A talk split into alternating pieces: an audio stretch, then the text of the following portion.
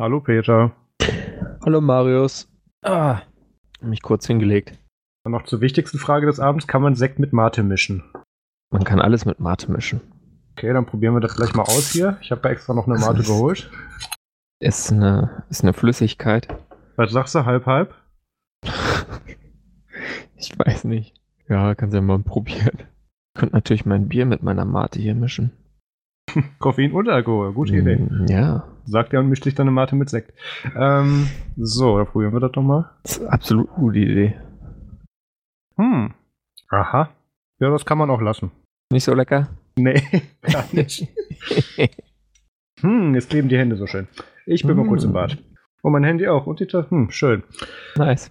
Ja, gut. Oh, das ist doch Ähm. hm, schön. Ich muss mal kurz den Bildschirm abwischen. Ähm, ja. Was hast du gemacht, Alter? Naja, der Winkel war, glaube ich, ein bisschen, un obwohl wenn ich mich umgucke, das Ding hat einmal im Kreis gespritzt. Was soll das dann? Also es war kein, keine, keine Piccolo-Flasche, sondern so eine richtige mit Korken. Ja, ja, natürlich. Also Pflaster, aber ja. Ja, ja, scheiße, Mann.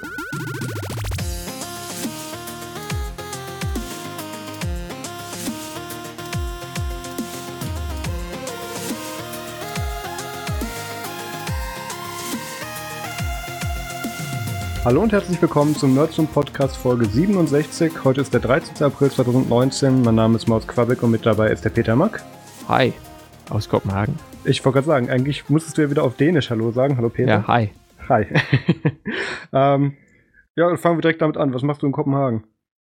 Urlaub. Gut, nächstes Thema. Ähm, ja. willst du es beschreiben? Wie, wie lange bist du da? Was machst du? Ähm, ich bin jetzt äh, heute Morgen um 7.09 Uhr aus dem Zug ausgestiegen, in das Kopenhagen reingegangen und äh, ja, war jetzt schon ähm, in einem, also bin, bin einmal durch die Stadt gelaufen, die kenne ich schon ganz gut. Einfach nochmal so ein bisschen, äh, ein bisschen was abgelaufen, habe mich dann äh, in die äh, königliche Bibliothek äh, gesetzt und da ein wenig äh, Podcast-Vorbereitung gemacht. Du sendest auch gerade aus der Bibliothek wahrscheinlich, ne? Nee, ich sende jetzt gerade aus dem Hotelzimmer. äh, aber ich glaube, ich habe hier tatsächlich mehr Ablink als zu Hause. Also ist auch ordentliches Hotel-Wi-Fi trotz günstigem Hotel. Und ähm, ja, dann war ich noch äh, am Nachmittag dann in Aachen. Aachen ist äh, ein Museum für moderne Kunst. Äh, www.aachen.dk und habe da unter anderem eine Einstell Ausstellung gesehen von Patricia Pic- Piccinini. Ähm, die heißt auf Dänisch Entkerlig werden, das heißt auf Deutsch äh, A World of Love, würde ich sagen. Ja, genau. Und da macht sie so, also ist so Kunst, äh, die hyperrealistisch ist. Und sie hat da so seltsame ähm, Mensch-Tier-Mischwesen. Und die sehen wirklich, äh, also kannst du ganz nah rangehen. Und es sieht so aus, als äh, könnte das Ding gleich die Augen aufschlagen oder mit den, also irgendwas machen und mit dir interagieren. Also die sind sehr, sehr gut gemacht, diese Skulpturen. Interessant. Ähm, sieht man auch gleich ein zentrales Werk auf der Webseite, wenn man, wenn einen das interessiert. Ja, morgen äh, fahre ich dann noch mal die Runde, äh, und zwar über die Öresundbrücke nach Schweden. Äh, werde dann ein bisschen in Malmö rumlaufen und dann fahre ich in fahre ich von Helsingborg die Fähre wieder nach Helsingør zurück und äh, nehme dann wahrscheinlich äh, noch ein äh, Kunstmuseum mit. Und am Montag fahre ich dann äh, schon weiter quer durch Dänemark nach Skagen an die Nordspitze Jütlands. Und da bin ich dann ein paar Tage und äh, mache einfach mal nix und komme runter. Cool. Also so Strandspaziergänge und sowas steht da auf dem Zettel. Da wird dann nicht mehr irgendwie, überfordere ich nicht mehr mein Hirn mit äh, verstörender Kunst. Nee, ich habe immer das Problem, wenn ich allein irgendwo hinfahre, mir wird dann sehr schnell langweilig. Das Problem habe ich nicht. Das ist gut. Okay, sehr schön. Was hast du denn so gemacht? Ja, ich war nicht ganz so weit weg. Ich bin nur bis Stuttgart gefahren, also quasi einmal aus dem Haus gegangen. Ähm, Boah, nach Feinstaub Stuttgart. Nach Feinstaub Stuttgart im, im, im Dieseltal, ja, ja. Wo ich war, war ähm, ist tatsächlich Stuttgart Stadtmitte gewesen und zwar war ich beim Open Roundtable, einer Veranstaltung der Open Source Business Alliance, ähm, mit dem Thema, warum nur offener Quellcode meine Daten schützen und Vertrauen schaffen kann. Ähm, das war ein sehr interessantes Event. Das war das erste seiner Art, also dieses Open Roundtable. Das erkläre ich gleich, wie das geht. Ähm, ich, ich habe da auch, ich habe das Event quasi live vertwittert. Also da habe ich auch den Link zu den Twitter-Thread, ist in den Show Notes. Ähm, die, äh, das, das ging los durch so Begrüßung von, von äh, eben der äh, Infomotion. Ähm, das, ist, das ist so eine Art Coworking Space, also so ein, so ein Creative, Creative Lab ist das, was die da haben, wo das stattfand. Ähm, wurde es eben ein bisschen vorgestellt, was die da machen. Ähm, dann gab es einige Impulsvorträge, ähm, unter anderem einmal einen vom Dr. Nee, Professor, Professor Dr. Thomas Kessel, da, das war wichtig. Ähm, der ist äh, Stud Studiengangleiter der Wirtschaftsinformatik an der Dualen Hochschule Baden-Württemberg und ähm, macht da solche, äh, hat er eben auch solche Sachen erklärt mit, wie tatsächlich ähm, also ein Kompetenzzentrum für Open Source Software oder allgemein Open Source Anwendungen ähm, eben aufgebaut werden kann und hat auch so ein bisschen was von Partnern erzählt. Das war interessant. Ähm, das ging dann weiter mit, ich muss hier gerade mal scrollen, wer kam denn als nächstes? Ah, genau, der, der Herr, äh, der Horst Bräuner, das ist der IT-Leiter der Stadt Schwäbisch Hall. Ähm, der hat erzählt, ähm, mit nur einem einzigen Slide hat er irgendwie in die Mitte 20 Minuten gestellt und hat einen sehr schönen Impulsvortrag gehalten, ähm, was sie denn in der Stadtverwaltung und allgemein allen Stadtdiensten, die sie da haben, mit Open Source und Linux machen. Das war sehr interessant. Den habe ich direkt in der 5-Minuten-Pause abgegrast und gesagt, hallo, bitte kommen Sie in unseren Podcast. Ähm, cool. Und haben direkt mit LibreZoom vernetzt, weil die haben ja auch schon mal den ähm, Oh Gott, Ralf hat letztens auch einen interviewt, der, das, das war, glaube ich, Leiter der, oder IT-Leiter der Kirche. Ähm, Jedenfalls, das würde da so ungefähr rein, rein, äh, reinspielen in diese Kerbe. Ähm, ja. Das, das finde ich sehr interessant. Ich habe das jetzt mal an Ralf und, und Torben weitergegeben. Ich hoffe, das Interview kommt zustande. Ähm, dann war der Michael Schneider da, das ist der Geschäftsführer, das muss ich ablesen. Äh, Bio Gesellschaft für Sprachen und Technologien MBH. Am Ende des Vortrags habe ich auch erfahren, was ein Bio ist. Das ist nämlich ein Vogel. Ähm, Oh. Das, da hat er drauf bestanden. Ja, da hat so ein bisschen über so über IT bzw. Open Source aus der aus der Wirtschaftspraxis hat er so erzählt ähm, mit so ein paar Problemen der Branche und ähm, hat ein Projekt, was er was er eben hat Translate5.net vorgestellt. Also ähm, die Bio machen halt so im Prinzip Auftragsübersetzungen für für zig verschiedene Outlets, für Regierungen, für alles Mögliche und haben da eben so ein System und machen da jetzt, ich habe jetzt erst gedacht, ich habe in der Pause ein bisschen mit ihm über DeepL gesprochen, aber die machen das tatsächlich mehr so mit auf, auf, auf Wiedervorlage, irgendwelche Phrasen, dass man die dann nochmal einsetzen kann und haben da so ein bisschen KI am Laufen, wie man das mit der intelligenten Worterkennung machen kann. Das war recht interessant. Ähm, Translate5.net hatte da vorgestellt und dann gab's, dann kam es zu diesen eigentlichen Roundtables und das kann ich mal kurz erklären. Ähm, wir waren da ungefähr bei dieser Veranstaltung, boah, wie viel waren das? Ähm, wir müssen so circa 70, 80 Leute da gewesen sein. Ähm, und das, das wurde dann in, ich glaube, vier oder fünf Gruppen wurde das aufgeteilt. Und da hat man sich dann an einen runden Tisch gesessen, deswegen äh, gesetzt, deswegen auch Roundtable und hat dort dann mit verschiedenen Tischpaten äh, dann einfach lockeren Smalltalk bis hin zu Themengesprächen eben geführt. Und ähm, es ist gut, dass ich die Seite vorher nicht aufgemacht habe. Jetzt muss ich noch mal kurz gucken, welche äh, Tischpaten da denn alle dabei waren, weil da durchaus interessante Nummern und, und Größen auch tatsächlich dabei waren. Da, ich habe das gefunden. Ähm, also einer dieser Roundtables war zum Beispiel zu dem Thema ähm, äh, Systemsoftware, Netzwerksicherheit, Administration. Da war der Markus Espenhain von der Ethis GmbH, der Geschäftsführer dabei. Äh, und der Roland Heidel, äh, das, ist ein, das ist der Sales Director bei SUSE. Ähm, was mir tatsächlich erst danach gesagt wurde, aber er war trotzdem sehr nett, wie ich dann festgestellt habe. Ähm, ja, das ist, ich lege mich ja sonst normalerweise mit, mit als großes Hobby mit Suse-Leuten an. Ach, aber komm, die können auch nichts dafür. Ich, irgendwo muss man arbeiten, ich verstehe das. Und da haben wir uns tatsächlich auch sehr gut unterhalten mit so ein bisschen mit, wie kennen wir das aus der Praxis, gerade aus dem Dienstleistungssektor, wo ich ja jetzt einiges an Erfahrung habe. Ähm, das waren schöne Gespräche. Ähm, da, da waren wir dann auch immer noch so mit fünf anderen Teilnehmern dabei und hat sich halt untereinander ausgetauscht. Ähm, der nächste Roundtable war äh, Anwendungssoftware, den habe ich leider nie gesehen. Ähm, der war von Evangelos Serafigos, äh, Consultant bei der Arcrum Software GmbH und, und Lothar Becker. Das ist der Geschäftsführer von Reese Applications und ähm, bei dem war ich leider nicht, weil ich habe irgendwie einen Table irgendwie doppelt, nee, gar nicht war. Ich habe einen, äh, einen inoffiziellen Table noch mitgemacht, wo es diese Führung durchs Haus gab. Die, äh, da war dann nicht mehr genug Zeit. Ähm, Ähm, der letzte Tisch, bei dem ich dann war, hatte das Thema äh, Open, Source, Open, Source Software in Clouds.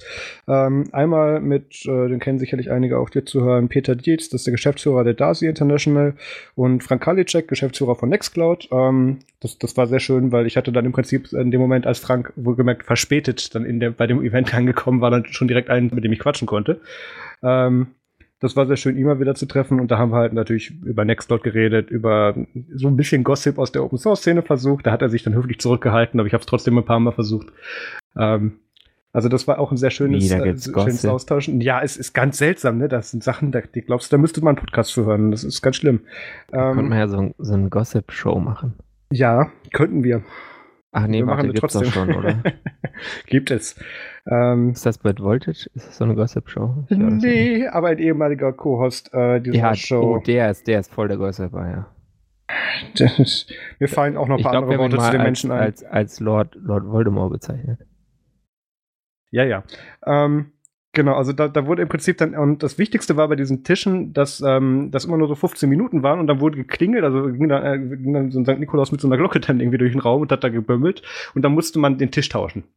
Beziehungsweise an einen anderen also Tisch gehen. Das heißt, ja, so, ja genau, Speed Dating für IT. So wurde uns das Konzept auch vorgestellt. Und ähm, das war sehr Hab schön. Ich noch nie gemacht, ehrlich gesagt. Ne? Hast, du hast noch nie Speed Dating gemacht? Nee. Ich auch nicht. Ähm, ich glaube, da gibt es auch Apps für. Können wir ähm, anfangen. Jetzt? Ähm, ja, warum nicht? Ist noch nicht zu spät. Ja, ich bin Marius. Äh, nein. Und das war Ach so, nee. Pardon. Oh, ist, ist in Ordnung für mich. Und ähm, da gab es dann tatsächlich Also es war sehr schön tatsächlich, weil es da halt immer regen Austausch gab zwischen den verschiedenen Themen. Also das hat tatsächlich schon Spaß gemacht. Ähm, Im Nachhinein als Feedback muss ich sagen, ähm, waren diese 15 Minuten für die Anzahl der Leute einfach zu kurz an den Tischen. Das hätte man locker 20, 25 machen können. Und ähm, auch der Zeitplan der Impulsvorträge wurde nicht ganz eingehalten, weswegen dann irgendwie nach dem offiziellen Verabschieden, wo dann noch Networken draußen auf dem Gang angesagt war, auch offiziell als Programmpunkt irgendwie nur noch irgendwie 15 Minuten und ein volles Buffet okay. zur Verfügung standen. Ähm, ich habe dann großzügig beim, beim Rot und Weiß mehr mitgeholfen, aber das ist aber so schnell kann leider keiner trinken. Ähm, nee, ist gar nicht wahr. Ich habe tatsächlich irgendwie nur ein halbes Glas Weißwein getrunken und musste danach schon gehen, weil ich sonst eine Stunde auf meinen nächsten Zug hätte Flasche an den Hals gesetzt. ja, ja, darf, dürfen wir die mitnehmen? Ist ja okay, ne? Nein. nee, also es, es, wurde auch extra darauf hingewiesen, doch bitte mit den alkoholischen Getränken bis nach den Roundtable-Discussions zu warten. War sehr schade, aber naja. Mann, dann bleibt das ja so sachlich am Ende. Ja, das ist, aber es haben sich die meisten dran gehalten. Ähm, jedenfalls war ein sehr schönes Event. Hat sehr viel Spaß gemacht. Als Feedback auch an die Veranstalter habe ich, glaube ich, auch schon auf Twitter geschrieben. Nächstes Mal doch bitte mit mehr Zeit. Ansonsten war das ganz nett, weil da wirklich ähm, sich jetzt nicht irgendwie 30 Leute irgendwie im Kreis hingesetzt haben oder in dem Fall 70 und dann sie erzählt haben, wie toll sie Open Source Software finden, weil ja. äh, das, das gibt schon, das hat, ist eine andere Veranstaltung mit, mit drei beziehungsweise vier Buchstaben. Ähm, ja, ja, ich dachte schon, also als, als ich den Titel gesehen habe, dachte ich schon so, oh, mhm. äh, immerhin ist nicht Libre im Titel, also fühlt sich Marius als äh, geistiger Stiefbruder von Richard Stallman da vielleicht eher wohl. ne, ich habe mich natürlich auch, wie sich das gehört, mich erstmal in die Mitte gesetzt und das MacBook aufgeklappt. Das hat auch keine zwei Minuten gewartet, bis es dann irgendwelche Sprüche vom Nebentisch gab. Ja, wieder so ein Apple-Nutzer. Hm. Nee, nee, nee, nee, nee. Ach ja, Sie haben doch das alte MacBook, Herr Quabeck. So, hör, kennen Sie mich? Weil ich hatte mein Schild noch nicht angeheftet. Ja, ich höre Ihr Programm. Ah ja, okay, cool.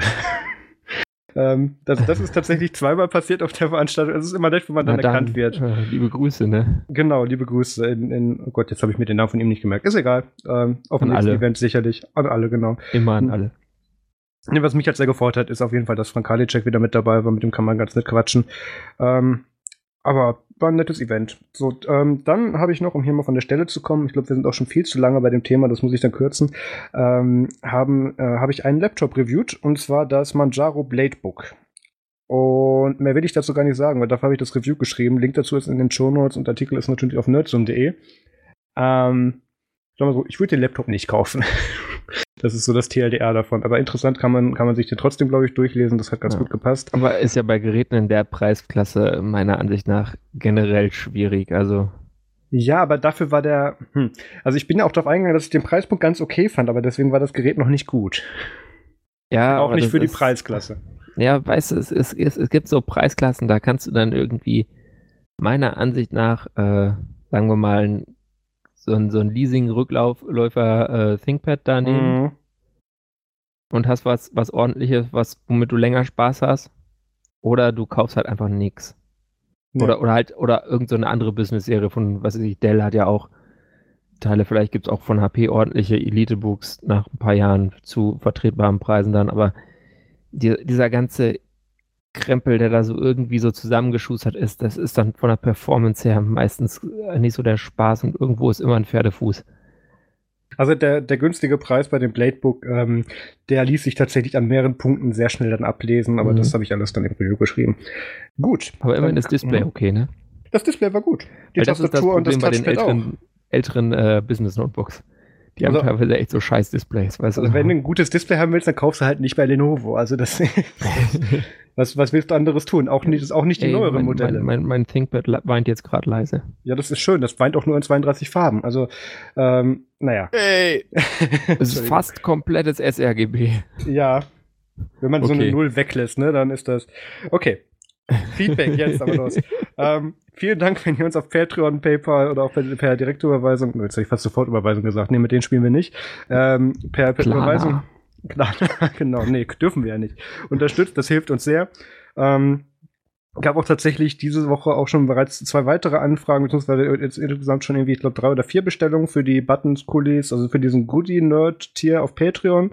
Ähm, und da habe ich jetzt hier auch nochmal aufgrund der Nachfrage auch nochmal hier so ein bisschen, äh, möchte ich hier gerne rausgeben. Wir sind das, oder ich bin da auch sehr flexibel mit, was ich da verschicke. Wenn ihr sagt, ihr wollt nicht den Kuli und wollt dafür einen Aufkleber mehr haben oder da einen Button oder so, ähm, ihr habt ja eh einen Monat Zeit, bis einmal die Überweisung durch ist, bis ich das rausschicke. Schreibt mir einfach eine Nachricht auf irgendwelchen, am besten direkt auf Patreon, weil da kann ich es auch verifizieren, dass ihr das seid. Ähm, und dann, dann kann man da auch drüber reden, das ist gar kein Problem. Das ist ja Build to Order. Das ist das, mh, mm, jein, also ich habe das, das Bild habe ich schon geordert, aber ich verkaufe es dann erst. Nee, ja. also das, da sind wir tatsächlich sehr flexibel, das ist gar kein Problem. Ähm, ich sehe gerade, ich muss diese, ich muss jetzt, ich habe da immer so, dass da 15 Stück irgendwie übrig sind, habe ich dann so gelassen bei diesem Tier und jetzt muss ich dann tatsächlich schon wieder aufstocken. Anscheinend hat sich vorher noch einer registriert. Ne, freut mich natürlich sehr. Vielen Dank dafür eure Unterstützung. Wenn ihr auch irgendwie uns unterstützen möchtet, findet ihr alle Optionen dazu auf nerdsum.de slash support. Ähm, Pro-Tipp, auch äh, etwas unpopulär, dass wir selber sagen. Ähm, am meisten habt ihr davon, wenn ihr das auf Patreon macht. Wir haben davon tatsächlich am, am wenigsten, weil wir uns die Kosten mit Patreon teilen müssen. Andererseits kriegt ihr auf Patreon auch den Patreon-exklusiven Podcast nur zum Extra, von dem wir heute auch eine Folge aufnehmen. Ähm, wir reden da heute über den Julio Sanchez. Das ähm, ist aufgrund der Themenlänge oder der Länge dieses Podcasts wahrscheinlich einfach nicht mehr drin gewesen. Deswegen haben wir das ausgelagert. Ähm, und wenn ihr Feedback oder Vorschläge habt, dann kommt doch in unsere Telegram-Gruppe unter nerdsum.de slash telegram oder schreibt uns eine E-Mail an podcast.nerdsum.de. Dann kommen wir jetzt zu den News und ähm, wir fangen wieder mit den wichtigen weltbewegenden Themen an. Ähm, ja, ich, ich, ich, kann mich selber nicht ernst nehmen, das stimmt schon. Ich frage trotzdem, wenn Peter wieder Luft bekommt durch die Nase. Ähm, ja, Entschuldigung. Danke, kein Problem. K benutzt du das sichere Entfernen-Feature von Windows 10? Natürlich immer. Ich habe äh, viel Liebe für meine USB-Sticks und meine hm. Daten. Ja, also manchen Leuten ist das ich wahrscheinlich das kein... sogar unter Linux. habe ich extra eine VM mit Windows 10, damit ich das dann machen kann. Ich versuche es noch kurz sachlich vorzustellen, bevor wir uns darüber lustig machen. Okay, danke. Ähm, also Windows 10 hat so ein Feature oder auch die Windows davor hatten ja schon, die Fenster davor hatten ja auch schon so ein Feature, dass sie es sicher entfernen. Das ist, wenn du deinen USB-Stick abziehen möchtest und nicht wie das jeder andere Mensch macht, den einfach so rausziehst und dann über diese Nachricht lacht mit Windows, wurde nicht sicher ausgeworfen. Ähm, und dich dann so lange freust, bis du das, NT, äh, bis du das äh, NTFS dann an den Linux-Rechner versuchst anzuschließen. Ähm, also es, es man kann es mal kurz unterscheiden. Also es gibt einerseits diese, es gibt verschiedene Performance-Modi, die Microsoft da hat in Windows 10. Ähm, das eine ist quasi beste Performance, das heißt, die Datei wird nicht direkt auf den USB-Stick geschrieben, sondern da wird manchmal auch je nach Größe oder nach, nach Sekunde oder wo auch immer nach der Taktzahl oder gerne auch einfach nur was gecaged in irgendeinen Zwischenspeicher und erst bei diesem sicher entfernenden Vorgang wird das dann auch final auf das Gerät geschrieben. Dann gibt es den Performance-Mode. Ähm, Moment, das habe ich gerade gesagt. Was ist der andere Mode? Safe-Mode wahrscheinlich. Ähm, ja, sie nennen es ja schnelles Entfernen. Ich kenne das Feature tatsächlich aber als Safe Mode, ähm, wo es direkt und sofort auf den USB-Stick geschrieben wird und dafür muss man den dann nicht mehr sicher entfernen. Funktioniert aber auch nur, wenn ihr die Datei nicht irgendwie äh, eine Sekunde da reinpestet und in der gleichen Sekunde das Ding abzieht. Dann ist die Datei wahrscheinlich trotzdem nicht fertig geschrieben. Ähm, also ich, ich finde es gut, dass sie das gemacht haben, auch wenn jetzt tatsächlich einige USB-Peripheriegeräte Probleme mit haben werden, weil ich kenne den Treiber, der dahinter ist, was der Grund ist, warum sie das nicht von Anfang an als Default hatten. Ähm, und da wird das lustig, aber man kann jetzt auch seinen USB-Stick abziehen, ohne sich Sorgen machen zu müssen oder vom System angeschnotzt zu werden. Ähm, Kann man auch Ja, wieder umstellen. Fortschritt. Kann man, Jahre, ja. Kann man auch wieder umstellen. Ähm, WinFuture hat da einen sehr guten Artikel, wo sie auch zeigen und, und, äh, und erklären, wie man das, äh, wie man diese Modi auch umstellen kann. Also wenn ihr da eine Präferenz zu habt, kann man das gerne tun. Ansonsten sudo apt install ntfs fix ist eine sehr gute Idee. Brauche ich ungefähr zweimal die Woche mit meinen Sticks. Ähm, Aber ich, ich finde es ja tatsächlich gut. Also, Ich weil, gut, äh, ja. Es gibt so viele, ja, wie nennt man diese Leute? Mm, Noobs. Äh, durchschnittlich begabte, hm, Ja, ja, weiter, weiter. ähm, äh, computerferne, nee, Normalos, glaube ich. Wir bleiben beim der Anwenderbeispiel meiner Mutter, Ähm, genau. Und, und die machen das dann und dann kommen die hinter zu einem an und nerven einen, weil da irgendwas nicht funktioniert hat. Und von daher begrüße ich das, dass äh, da jetzt äh, quasi ein Weg gewählt wird, der auch Leuten, die darauf scheißen, dass sie dann immer so Warnmeldungen äh, kriegen, Mhm. weil sie sie wegklicken, wie alle Genau. anderen modalen Dialoge, die sie sonst noch kriegen. Ja. Ähm, äh, wenn, wenn die dann da weniger Probleme haben und einen dann damit nicht äh, nerven. Ich finde das prima. Also Beispiel aus meiner Erfahrung noch aus dem, aus dem Endanwender-Support. Ja, Quavik, da war so eine Fehlermeldung. Ich so, was stand drauf? Kein Pro keine Ahnung, ich konnte es wegklicken. Ähm, habe ich ungefähr zehnmal am Tag gehört, als ich noch bei diesen Firmen gearbeitet habe. Ja, also ist, ist völlig normal. Aber Standard. jetzt hat's halt, jetzt hat's halt das andere Problem. Jetzt denken Leute, ach, da muss ich nicht mehr sicher entfernen, kopieren sich da jetzt 10 Gigabyte File drauf. Äh, oder, oder 3,74, wenn du NTFS hast, und, ähm, und, und äh, ziehen dann eine Sekunde später den Stick ab und wundern sich, wo ihr File ist. Also, ich, ich weiß nicht, ich habe es auch noch nicht umgestellt, Aber- aber, da habe ich dann auch kein Mitleid. Und das kann man dann ja erklären. Da kann man sagen, da guckst du einfach vorher, wie groß das ist. Und wenn dann da gehst so du dir noch einen Kaffee holen. mehrere Gigabyte sind, dann wartest du erstmal ein bisschen. Ja, ich nehme, Ich ich, mein- nehme an, dass der, dass der Kopierdialog dann da schon sehr accurate ist, weil Ja, das Caging dann ja abgestellt genau. ist. Wenn der dann da läuft. Und ich meine, wenn die es wenn die's rausziehen, solange dieser Kopierdialog noch nicht zum Ende gekommen ist, äh, dann, ja, sorry, also ich weiß nicht, dann ist da auch nicht mehr zu helfen. Dann würde ich sagen, ähm, Notschlachten oder Chrome OS. Wem auch nicht mehr zu helfen ist, ist matrix.org. Ähm, ich habe jetzt bewusst nicht das Notschlachten genommen, obwohl ich, sehr- na gut. Ähm, Matrix hat, das, das war alles Peter, bitte an seine E-Mail-Adresse. Ähm, Ja. Matrix.org hatte Probleme ähm, diese Woche oder auch schon länger. Ähm, und ich will jetzt gar nicht zu sehr auf die technischen Details dazu eingehen, obwohl da, da doch, da kommen wir auch gleich zu.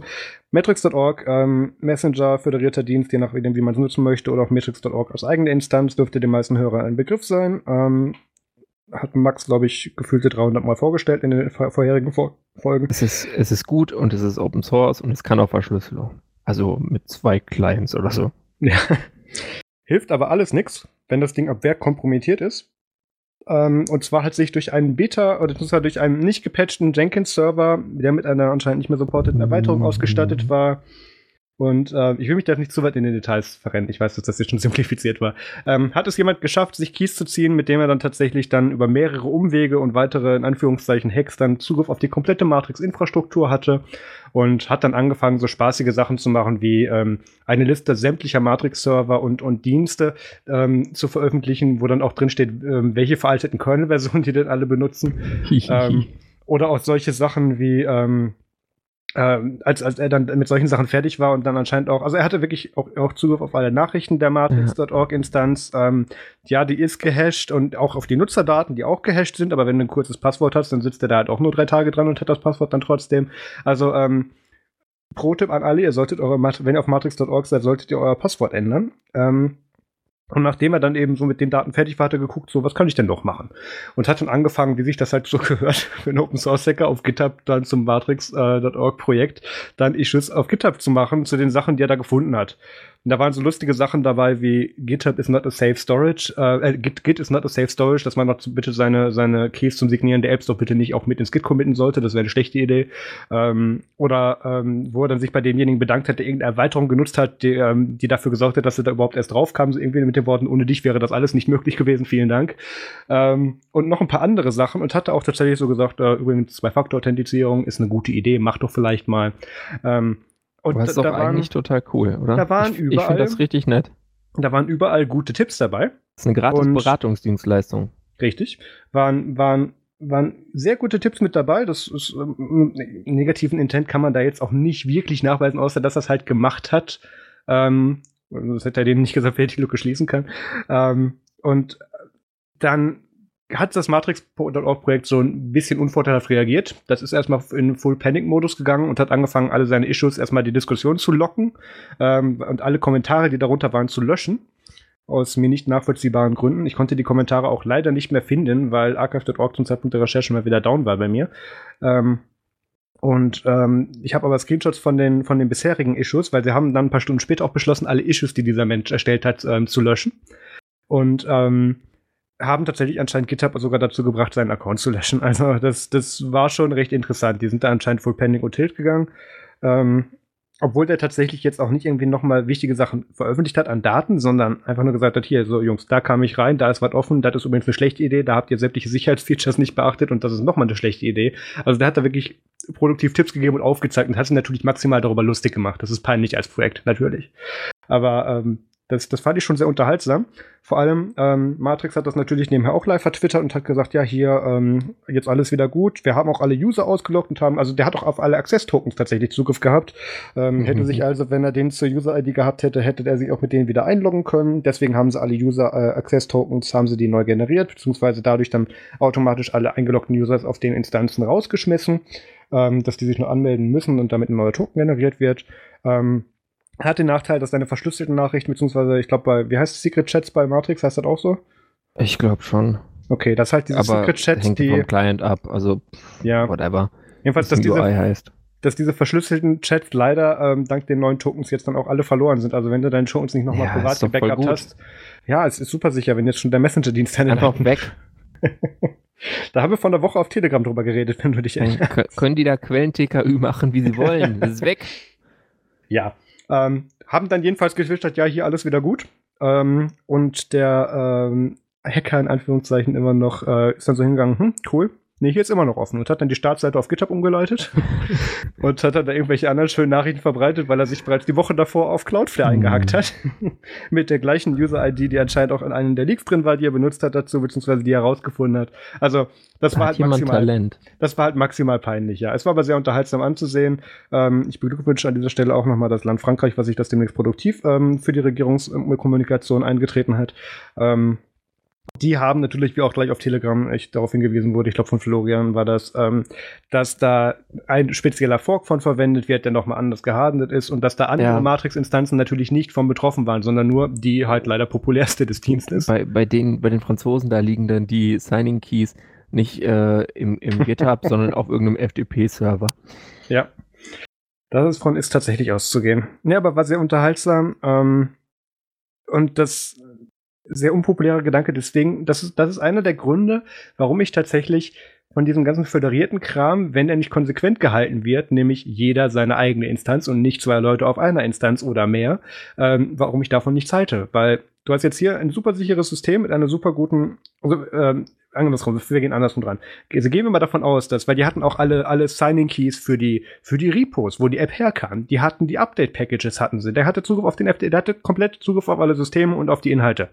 Der hätte da jetzt auch einfach mal eine Zeit lang nichts machen, so, machen können, hätte irgendeine Vulnerability in, in, in irgendeins der Abhängigkeiten des Paketes reingebaut und, und hätte sich, und hätte seine Keys beim Rausgehen wieder gelöscht. Ja, und hätte Matrix Nutzer, hätte er sich dumm und dämlich verdienen können. das auch. Ähm, also, da, da gibt es tatsächlich andere Probleme. Und jetzt gehst du hin, denkst, und jetzt geht man nur mal davon aus, dass, dass er das eben nicht so öffentlich gemacht hätte oder so auffällig, auch mit Absicht, wie man den, wie man den Issues entnehmen kann, dass es aufgefallen ist. Ähm, dann wäre da jetzt der nächste offizielle Release gekommen mit dieser schönen Lücke drin und dann hätten andere Leute und er wahrscheinlich seinen, ihren Spaß gehabt. Und nicht nur die Leute, die Matrix.org als Instanz verwenden, sondern auch alle, die auf die im Prinzip diese Software forken oder ihre eigene Instanz davon machen. Ähm, und da kommen wir dann ganz schnell zu dem Punkt, wo es sehr schön ist, dass da jeder seine eigene Instanz von betreiben könnte. Aber wenn das Leute dann machen, die davon keine Ahnung haben, wie jetzt offensichtlich selber hier bei dem Projekt passiert, weil da wurden halt alle Anfängerfehler gemacht. Es wurden Keys ins Git committed. Es wurden bestimmte Erweiterungen genutzt, die eine, die eine äh, bekannte Sicherheitslücke haben. Es wurde, es, wurden, es wurde gegen so ziemlich jede Best Practice verstoßen, die ich in diesen Dingern sehen konnte.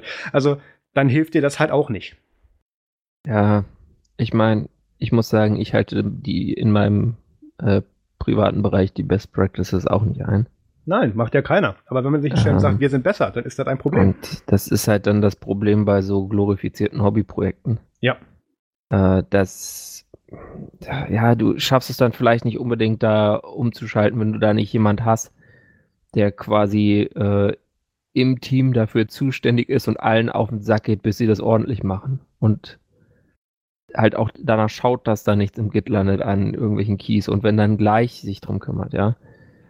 Das äh, musst, kannst du, glaube ich, auf Projektebene schon lösen, aber äh, das äh, setzt natürlich dann auch entsprechende äh, Strukturen voraus, die in so einer Community schwer zu implementieren sind. Da haben dann irgendwie Unternehmen mit äh, so disziplinarischen Ketten und so weiter bessere Chancen. Ja, also hier sind halt alle Probleme im Prinzip oder alle Worst Cases auf zueinander gekommen. Und da kommt man dann auch nicht gut raus. Deswegen wahrscheinlich Matrix dann noch hingegangen ist und diese Issues gelöscht hat. Ganz einfach, damit da eben ein bisschen Gras drüber wächst, damit da nicht mehr lange Leute drüber reden, aber dafür war das Ding viel zu lustig, als dass wir das hätten ignorieren können. Ähm, ja, ist auch, ist auch die Frage, ob das so klug ist, ne? Also Streisand-Effekt, anyone? Also, ja, also ich, deswegen fand ich das ah, extrem unklug. Ja. Erstmal direkt alle Kommentare zu löschen, dann dafür zu sorgen, dass der, gut, dass der Typ gebannt wird, weil er offensichtlich in Systeme eingebrochen wird und extra dafür seinen GitHub-Account erstellt hat, okay, ja. Aber das war ja offensichtlich oh. nicht der Intent, sondern damit die, nee. damit die, nicht? Nee, also finde ich, ja, Moment, was jetzt? Findest du es nicht okay, dass die den Account haben löschen lassen? Nee, doch, finde ich okay. Okay, gut, dann sind wir auf einer Linie. Ähm, aber dann hinzugehen, die Konversation zu locken, dann ähm, kurz Zeit später alle Issues zu löschen. Ja, ist ein bisschen lächerlich. Ne? Das ist ein bisschen lächerlich, weil da hätten viele Projekte draus lernen können. War, glaube ich, sogar einer der Top-Kommentare, die da angeheftet waren. Ähm, da können viele Projekte draus lernen, ähm, wie man es nicht macht. Und auch dafür brauchen wir die Beispiele. Also wir erinnern uns alle noch an das Linux Mint Forum. Wir erinnern uns an die. Ach, es, ja. es, es, geht, das wiederholt sich ja jährlich, was wir da haben. Ja, es passiert immer wieder und und, und wir lernen die, ja offensichtlich nicht daraus. Ja, aber so Ereignisse führen dann dazu, dass Leute sich das immerhin bei sich selbst nochmal angucken und dann ja. vielleicht manchmal es noch rechtzeitig finden oder dann denken, ja, ich weiß jetzt nicht, ob ich es rechtzeitig gefunden habe, ist jetzt schon länger so. Hm, vielleicht machen wir mal neu. Ja. Ähm, also eigentlich ist das gut für die, die äh, Sicherheitshygiene, wenn sowas hin und wieder passiert. Und ich glaube, das wird man auch nicht ganz abschalten können, dass das nicht mehr passiert. Das also halt, müsste man. Humans are lazy, meine Güte. Ja.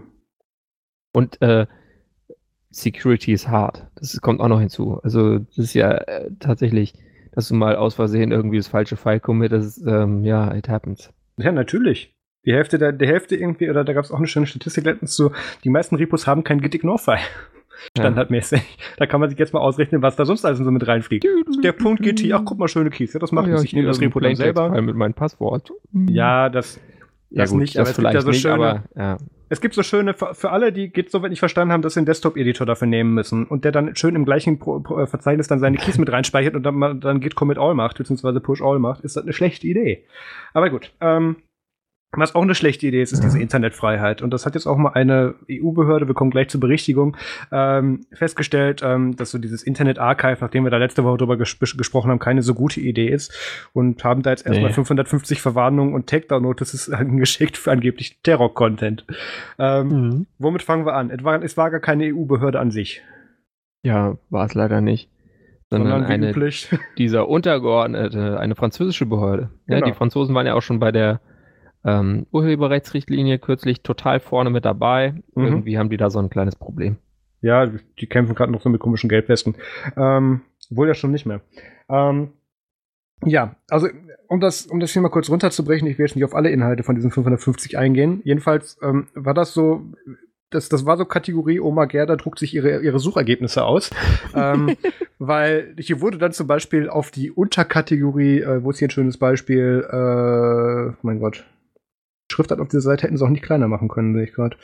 Ähm, genau, die Oberkategorie Fernsehen, Software oder auch die Band Grateful Dead ähm, möchten wir jetzt bitte mal kategorisch sperren. Ähm, man könnte sich jetzt einerseits vorstellen, dass in der Kategorie Fernsehen mehr als 550 Einträge drinnen sind. Und das war nicht genau spezifiziert, welchen sie denn meinen. Die haben nur so gesagt, so hier bitte diese Oberkategorie, mach das mal komplett weg. Ja. ja du musst aber sehen, das sind Franzosen, die können nicht so gut Englisch, die dachten wahrscheinlich Grateful Dead für irgendwie eine Anleitung für Selbstmordattentate. Ja. Das ist jetzt voll gemein. So, sorry, äh, alle Leute aus Frankreich, die das hören. Ja. Ich gucke gleich in die Statistik, bei wie vielen Leuten du dich entschuldigen musst. Ähm, also, das, das war hier sehr unvorteilhaft tatsächlich, also nicht nur von Peter, sondern von denen auch umgesetzt und formuliert. Ähm, ja, ich dachte, ich spezifiziere das kurz. Ähm, diese Löschung sind hier natürlich Millionen archivierte Seite, werden da, Seiten werden davon betroffen gewesen und nicht nur, die, weil die halt sich auf die Oberkategorie anstatt auf einzelne Inhalte bezogen haben. Das ja, haben sie wohl nicht bei allen 550 gemacht, weil ich behaupte, dass das Archive.org weniger als 550 Kategorien hat wahrscheinlich.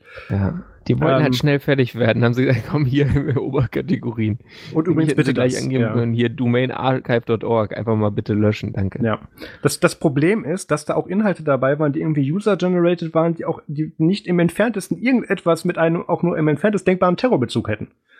Und das war in einer so großen Anzahl vorhanden und in einer so großen Anzahl auch vorhanden, wo es keinen Sinn gemacht hat. Ich glaube, irgendwie archive.org hat in dem Blogpost, den ich übrigens nicht lesen konnte, weil archive.org, als ich recherchiert habe, down war nochmal, ähm, hat, haben sie irgendwie gemeint, ich habe mir die gecaged Variante angeschaut, dass da irgendwie zehn Einträge auch dabei waren, wo man sagen kann, ja, da kann man drüber reden, ist aber eigentlich auch falsch. Ja. Ähm, und da fragt man sich dann, welchen Prakti haben die da hingesetzt, der 550 Mal dieses Ding generiert hat? Aber Was soll das? Auch total witzig, weil äh, die wollten unter anderem so äh, archivierte äh, Sachen von irgendeinem so äh, Vegetarier-Podcast löschen. Ja, ich meine, das kann ich dann, auch verstehen, aber. dann äh, so äh, C-SPAN-Aufzeichnung vom US House of Representatives. Mhm. Ähm, also, ich meine, dass das Terror ist, was äh, im US-Repräsentantenhaus abgeht, da, also da muss ich sagen, ja, richtig. Absolut. Ja, also das mit dem Vegetarier-Podcast verstehe ich auch. Also. Hey, Alter, ich, bin Vegetarier. ich bin Vegetarier. Ich verstehe es trotzdem. Wie erkennst du einen Vegetarier? Er sagt es dir. Ähm, ja. So. Hey, I use Arch. Ich krieg auch E-Mails, cool. Ähm, also, da waren halt wirklich so, solche Sachen dabei, wo das wirklich keinen Sinn ergeben hat. Und ähm, das hat natürlich archive.org sofort natürlich in ihrer eigenen Sache genutzt und hat da so gesagt, hey, übrigens, ähm, mit euren aktuellen, mit, also in Deutschland sowieso seit NetzDG. NetzDG war keine europäische Richtlinie, ne? Das war was Deutsches. Ja, es war deutsch. Netzwerkdurchsetzungsgesetz genau. von Heiko Maas. Genau, ah ja, das, das Heikochen. Ähm, Der wurde jetzt ja befördert zum Au Außenminister, von daher kommt von dem nichts mehr. Er wurde dahingesetzt, wo er zum Glück keine Entscheidung mehr treffen kann. Ähm, andere. Andere, ja, das. Egal. Ähm, ja. Was wollte ich sagen? Genau. Ähm, in Deutschland ist das ja heute schon Standard, dass du da auf, auf solche Takedown-Notices oder auf andere Anklagen, äh, an, äh, Anzeigen auf, für solche Inhalte schon, egal ob richtig oder nicht, innerhalb von einer Stunde reagieren musst, sonst musst du so und so viel ähm, eben bezahlen. Ähm, das ist bereits heute für kleinere Plattformen wie auch für uns schlichtweg unmöglich, weil auch diese Anfrage aus Frankreich übrigens kam, als die ganzen Archive.org-Admins gepennt haben. Ähm, witziger witziger äh, Nebeneffekt dabei. Ähm, und jetzt äh, dank, der, ähm, dank des Leistungsschutzrechts und der, und der äh, aktuellen EU-Richtlinie kommt das da auch sehr nah dran, dass du tatsächlich innerhalb von einer Stunde re reagieren musst auf sowas, was Archive.org schlichtweg nicht kann. Ähm, noch dazu kommt natürlich, dass die auch bereits schon vorher mit einer zweifelhaften Rechtslage operieren. Wir erinnern uns, ich glaube sogar letzte Woche war das erste Beispiel mit dem MP3-Archive. Ähm, also da haben die schlichtweg nicht die Infrastruktur für. Und ähm, das ist halt, das kommt halt raus, wenn die Leute, die das Internet nur ausgedruckt konsumieren, ja. das Internet regulieren. die wissen, die, die haben doch keine Ahnung, die denken irgendwie, das sind alles professionelle äh, Unternehmen, wo 24 Stunden da einer ist also, so ist es ja nicht. Ja. Ich weiß es auch nicht. Also, vielleicht denken die auch, dass die Kommentare eigentlich per E-Mail eingehen und dann da immer einer sitzt mhm. und so einen neuen Kommentar in so einem Forum oder so in einem Forum am besten. So ein äh, Outlook-Filter. Ja, der packt den Post dann in das HTML rein, weißt du, so von Hand. Mhm. Copy-Paste und macht noch die Text rum und so. Die so stellen die sich das genau. wahrscheinlich vor. Und deswegen ist da ja immer einer und deswegen ist ja kein Problem. Der kann ja binnen einer Stunde auch drauf reagieren. Genau, das ist ja menschlich machbar. Oh Mann, ja. Ey. Ja, egal. Also das Problem ist klar, ähm, das, das gab bereits vor Zeiten des NetzDGs schon, dank des Digital Millennium Copyright Act, der offensichtlich, yeah, also das ist das USA, der Pendant zum NetzDG, was, naja, es ist unfair zu sagen, wo es in den DMCA, das ja. DMCA wird, wird gerne für Takedown-Notices verwendet, ähm, der aber auch schon da so nicht verstanden wurde und von der Rechtslage auch soweit offensichtlich nicht überprüft wurde, dass ich da, ähm, das, das Sony kommt da, äh, fällt mir da immer wieder gerne ein, sich da zum Beispiel schon mal selber dann eigene Inhalte von der Webseite verbannen wollten, wo sie nicht, wo sie nicht mitbekommen haben, ach nee, das sind wir ja selber, wir dürfen das, verdammt. ähm, hoppla, ja. Aber dann ja. tatsächlich auch konsequent einen Monat lang das Ding nicht mehr online schalten durften, was ich dann sehr gerecht fand. Also ja, da gibt es ganz viel Schönes von diesem Spaß und ähm, äh, der Standard hat dann einen sehr guten Artikel zu, Link dazu in den Show Notes, der diesen archive.org ähm, Incident dann auch nochmal schön genau beschreibt und ähm, ich denke, wir, auf absehbare Zeit kriegen wir dieses Internet noch kaputt. Das kriegen wir hin. So, ja. was kommt denn als nächstes? Dazu könnte man ja auch äh, dann, um das Internet wirklich kaputt zu machen, könnte man jetzt ja. dann tatsächlich mal ein ganz gutes Botnet aus Windows XP-Geräten machen. Denn auch wenn ihr jetzt äh, ganz schlau wart und der Registry bei eurem Windows XP das irgendwie so abgeändert habt, dass ihr noch die Update bekommt von so einer Embedded-Version ja. für Point-of-Service-Devices. Point ja, of sorry, Shit, ist wie vorbei. vorhin schon, ja. ja. Windows XP offiziell tot. Ja, auch die letzte Version. Also das war noch so ein Ding, das hieß ähm, Windows Embedded POS Ready 2009. Äh, das war von dieser ganzen auch da ist jetzt der Support leider nach äh, zehn Jahren dann, sage ich mal, ab, abgelaufen. Also ich kenne heute noch Flughäfen, die an ihren ähm, äh, Terminals jetzt nicht nur auf den Anzeigemonitoren, das ist mir relativ egal, dann zeigen die halt zweimal im Jahr irgendwelche Werbung an, wenn sie gehackt werden, was soll's. Aber ähm, auch diese ähm, äh, hier die, die elektrischen Zugänge zum Gate, wo du mit deiner Bordkarte dran musst. Ähm, da gibt's immer noch welche oder auch am Eingang zur Sicherheitskontrolle, wo du deinen ja. Pass bereits brauchst, ähm, die dann gerne ähm, mit XP laufen. Ich erinnere mich da sehr schön an den London City Airport Terminal 2. Äh, nee, gar nicht wahr, Terminal 1. Terminal 2 wird ja immer noch seit Jahren bebaut. Ähm, Terminal 1, wo dann tatsächlich auch regelmäßig das Ding, wenn, also regelmäßig, ich, gut, vor zwei Jahren bin ich da irgendwie 16 Mal gewesen, aber das ist ein anderes Thema. Aber wenn ich da privat rüberfliege und dann halt mit meinem Pass da durch will, mein Pass hat leider das Problem, das biometrische Bild ist, glaube ich, für die Maschine ist das anscheinend nicht biometrisch genug, weil dann darf ich dann immer hier wie so ein normaler Terrorist dann zum Schalter gehen, nachdem ich dieser, nachdem ich mit die äh, Maschine ablehnt beim Einreisen. Mhm. Und ähm, die Dinger laufen auch mit WinXP und die kriegst du auch ganz einfach zum Cashen. Halte einfach die Rückseite von deinem Ausweis drauf. ja, das geht. Das war ein Versehen beim ersten Mal, ich schwör's. Aber ja. Ähm, also auch dafür gibt es jetzt keine Geschichten ja. aus dem Polanergarten. Ja. Ähm, wenn ihr noch Windows XP im Einsatz habt, dann bitte deabonniert ja. diesen Podcast. Also ihr also, könnt das, ihr könnt das natürlich noch nutzen, aber halt äh, nicht am Internet dran und äh, keine Wechseldatenträger irgendeiner Art dran schließen, wenn ihr es einfach nur so nutzt und darauf keinerlei Input-Devices am besten. Spiel offline spielt und immer die gleiche Hardware, noch irgendwie so eine alte PS2-Tastatur, vielleicht am besten nichts mit USB, ähm, dann ich weiß nicht, dann macht das halt weiter, ja, dann könnt ihr dann noch eure Briefe in Word 2000 schreiben und die auf eurem seriellen oder parallelen Drucker ab ausdrucken. Viel Spaß damit. Man muss ja nicht immer alles wegschmeißen, bloß weil es alt ist. Aber bitte, bitte nicht mehr das Zeug ans Internet ran tun. Gibt es noch Lochpapier für die Drucker? Gibt es das überhaupt noch zu kaufen oder kostet das schon wieder mehr Geld? Äh, Nadeldruck, ja, ist bestimmt teurer. Meine ich ja. Mhm. Naja. Von Nadeldrucker zu Chromium. Genau zu anderen mhm. vernagelten Projekten. Ähm, ja, Microsoft hat da so einen Browser namens Edge. Ähm, hat, da, hat den erst auf Internet Explorer basiert und also, hey, cool, hat einen neuen Namen, wurde direkt ein Prozent besser. Nein, es war, war schon eine neue Engine. Ja, also Edge war tatsächlich schon sehr viel besser. Ähm, das war sogar schon so viel besser, dass bereits diese ganzen Legacy-Anwendungen, die auf IE geklüppelt waren, damit nicht mehr kompatibel waren. Genau. Das ist ein, das also ist ein gutes Zeichen für gebrochen. Fortschritt. Die haben es nochmal ja. neu, wirklich sich neu hingesetzt. Genau, und dann haben sie letztens dazu hingegangen und haben gesagt, nee, Browser, das ist harte Arbeit, wir nehmen jetzt eine Chromium-Basis dafür. Und ähm, ja. also, oh nein, jetzt ist nur noch Mozilla die letzte Bastion, also wäre es Mozilla. Ja, ich ich glaube, ähm, die hatten einfach keinen Bock mehr auf diese ganzen äh, Bug-Reports. Oh, YouTube ist langsam in eurem Browser.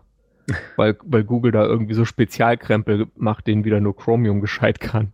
Ja, stimmt, sonst hätten sie es bestimmt hm. auf Firefox basiert. okay. Ja, ähm, mhm. du, wäre eine Option gewesen. Ja, es wurde bestimmt auch evaluiert. Das halte ich gar nicht mehr für unwahrscheinlich, aber offensichtlich hat der doch ja. trotzdem Chromium gewonnen.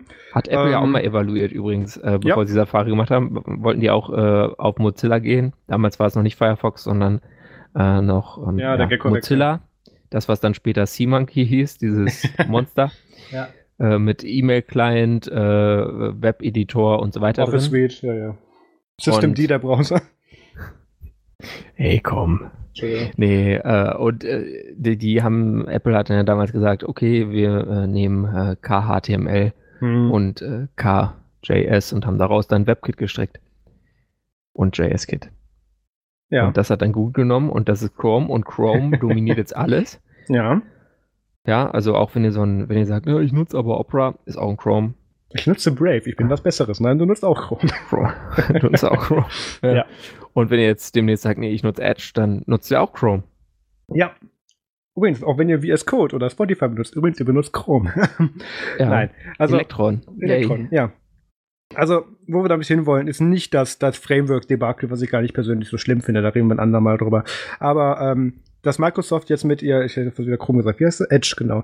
Ähm, Edge-Browser Edge. hingegangen sind, ich, ich, muss es immer EDGE ähm, nachschauen, hingegangen sind und haben gesagt, hey. Cutting Edge wir sind so gut, wir sind so modern. Folgende 50 Features von Google haben wir aus dem Browser wieder rausgenommen und mit unseren ersetzt. Ja. Ähm, Und da sind so schöne Sachen dabei, da gibt es eine ganze schöne Liste auf The Verge, Link in den Show Notes. Safe Browsing haben sie rausgenommen oder mit einem ja. eigenen Service ersetzt. Können wir sich jetzt fragen, warum? Hm. Wo, wo ja. würden die Daten denn dann hingehen? Nearby Messages kenne ich leider nicht. Ah, doch, Nearby Messages ist ähm, äh, Katastrophenwarnung und so weiter. Ah. Ja, ja, das kenne ich. Ja, das, das habe ich bestimmt auch einen eigenen Dienst. Äh, haben sie auch tatsächlich. Ähm, Windows Update oder so heißt der, glaube ich. nee, nicht, nicht selber ausgelöste Katastrophe. Ach so. Ähm, genau. Link Doctor ähm, ist, so ein, ist so die gleiche Engine, die dir später sagt, glaube ich, ähm, diese Seite ist unsicher und die diesen roten Bildschirm zeigt oder so. Ähm, da gibt es eine Datenbank mhm. zu. Also ich, ich gehe jetzt nicht im Detail durch. Ich gucke halt, ob mir da noch irgendwas auffällt, was sie rausgenommen Google haben. Google Pay haben sie rausgenommen. Google Now natürlich. Webstore ist auch logisch. Cloudprint, Google DNS, versteht man auch gleich. Chrome OS Device Management, klar, brauchen sie nicht. Chrome OS Monitor Calibration brauchen sie auch nicht. Also äh, iOS Promotion Service brauchen sie wahrscheinlich auch nicht. Nee. One Google Bar Download. das klingt alt. Was ist das? Ist das da Schulbad zu ihrem Browser. Schockiert. ähm, ja. Also, Peter hat das vor der Aufnahme schon mal ganz schön zusammengefasst. Ähm, Warum bloß könnten die Probleme damit haben, dass das ein Google-Service ist? Welchen möglichen Vorteil könnten die daraus ziehen, wenn die das selber jetzt machen? Vielleicht wollen sie das Öl des 21. Jahrhunderts haben. Ah. Eure Daten. Vielleicht. Also ist jetzt nur so meine persönliche Theorie. Ja, ja. Ich habe aber meinen Aluhut hier in Dänemark noch nicht neu kalibriert, von daher my mileage may vary. Mhm. Also es ist im Prinzip die einzigste nennenswerte Info ist, dass Microsoft anscheinend an dem Ding tatsächlich ernsthaft arbeitet, was ich gar ja. nicht so schlecht finde. Ich ähm, finde das auch gut, dass sie dann wirklich, also, dass du sagen kannst, okay, bei dem, wenn ich diesen Chrome von Microsoft nehme, kriegt Google nicht alle meine Daten. Sondern, sondern halt Microsoft. Aber ja. hey, immerhin. Ja, also kannst, nicht. Du, kannst du deine, deine, äh, dein persönliches Lieblingsgift wählen? Wo möchte ich denn gerne meine Daten haben? Hm. Ähm, genau. Safe Harbor? Nein. Ähm, also, was ich hier so interessant daran finde, ist nicht, dass ich einen Grund hätte, das Ding zu nutzen. Nein, ich bleib beim Mutterschiff. Aber ähm, das ist und bleibt der vorinstallierte Browser auf den Dingern. Und es gibt Leute, die das eben nicht verstehen, dass man andere ja. Browser verwenden kann oder sagen, ich nehme das vorinstallierte, so viel Ambitionen an, mein, an meinen Computing-Umgang äh, habe ich gar nicht. Und dann dieses Ding äh, nutzen. Und allein dadurch, dass das Ding jetzt schon auf was modernerem, was mit Sicherheitspatches versorgt wird, basiert, ist, ist für mich schon eine Verbesserung. Ja. Also ähm, gut, wie sie es updaten, das muss ich dann zeigen. Also ich denke nicht, dass die den Internet Explorer-Fehler nochmal machen werden. Ich denke auch gar nicht, dass sie das nee. können, weil das, das Web ist Chrome, also und, und auch Anwendungen sind Chrome und da geht ja, die Tendenz hin, da werden das, sie nicht von wegkommen. Das Web ist, ist äh, dann doch mittlerweile zu wichtig und Microsoft wird auch nicht nochmal sowas wie äh, ActiveX oder Silverlight jetzt unbedingt groß versuchen. Oh ja, oh also, bitte, oh bitte nochmal Silverlight. Ähm, ja, weil es so schön war nochmal. Aber nur auf dem, aber nur in Edge. Ja, was dann noch ein interessantes Detail ist, finde ich, äh, oh. dass sie es auch ähm, für Windows äh, ARM-Geräte anpassen. Äh, Gut, weil logisch, da läuft das ja noch nicht drauf. Ja, ja. Die, ja, du hattest ja bislang keinen kein irgendwie äh, ja, aber Browser sie wollen es ja Ich glaube, es gab jetzt kürzlich auch eine Firefox-Beta und ja und das ist ein, im Gegensatz zum Edge, der jetzt mit Windows 10 kam, weil ich meine, den gibt es nicht für ältere Windows-Versionen, last time I checked. Ja, korrekt. Äh, wird es diesen Chromium-based Edge äh, dann auch für Windows 8, Windows 7, was mich wundert, weil er ja irgendwie gefühlt in ein paar Tagen der Support ausläuft. Aber nicht der Paid Support. Oh, ja, stimmt. Und nicht der für Piece of Shit äh, 2012 oder wie das dann heißt. Leute, die für alte Software Geld bezahlen, kauften auch. Äh, also Point, das, of say, äh, ja. Point, of, Point of Service wollte ich natürlich sagen, nicht POS, diese Abkürzungsauflösung, ja. die, naja, wie gesagt, nicht richtig kalibriert. Und macOS natürlich.